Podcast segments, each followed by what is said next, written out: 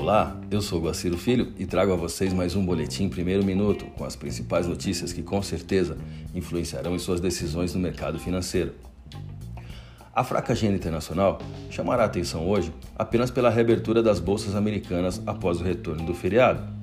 As bolsas por lá operam com leve alta. Dow Jones Futuro com alta de 0,17%, S&P 500 alta de 0,13%, Nasdaq, alta de 0,34%. Na Europa, a principal bolsa, DAX, alta de 0,34%. Diante desse cenário de poucos dados no exterior, chamamos atenção para o cenário interno.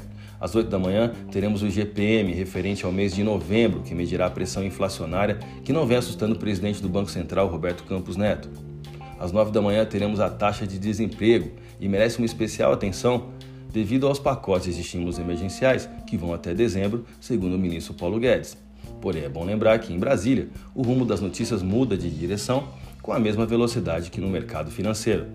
Segundo o Ministério da Economia, pelo quarto mês consecutivo, o saldo de geração de empregos ficou positivo com a criação de 394.989 vagas com carteira assinada em outubro.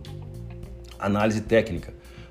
O pregão de ontem poderia ficar definido por duas palavras: indefinição e baixo volume financeiro. Com leve alta de 0,19% e taxa de 5,33, o dólar operou abaixo do seu suporte principal no gráfico semanal, que está em 5,35, deixando todas as expectativas para a sessão de hoje. Já o euro encerrou o pregão de quinta-feira com alta de 0,28% e taxa de R$ 6,33. A moeda apresenta viés de compra no gráfico de uma hora, com seu pivô em 6,35. Caso suba, a resistência está em 6,36. Caso o mercado reverta para baixo, o seu principal suporte está em R$ 6,34.